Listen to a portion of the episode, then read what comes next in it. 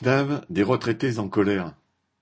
Mercredi huit novembre, jour du conseil d'administration, un rassemblement s'est tenu devant la Caisse nationale d'assurance vieillesse, la CNAV, à Paris, à l'initiative du collectif Retraite Île-de-France. Une centaine de retraités sont venus remettre à la direction une pétition signée par dix mille personnes.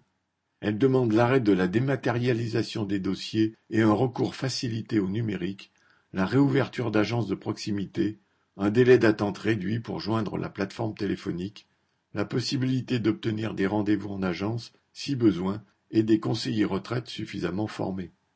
En effet, beaucoup d'assurés n'arrivent pas à joindre les services de la CNAV. Les gouvernements passés et présents, avec leur politique d'austérité et de réduction des budgets de la sécurité sociale, en portent la lourde responsabilité. La conséquence est que les effectifs sont insuffisants pour traiter les dossiers des retraités en temps et en heure, et que la CNAV n'est pas capable de proposer un service de qualité minimum. Alors, des retraités commencent à s'organiser et à se manifester, à juste titre. Correspondant Hello.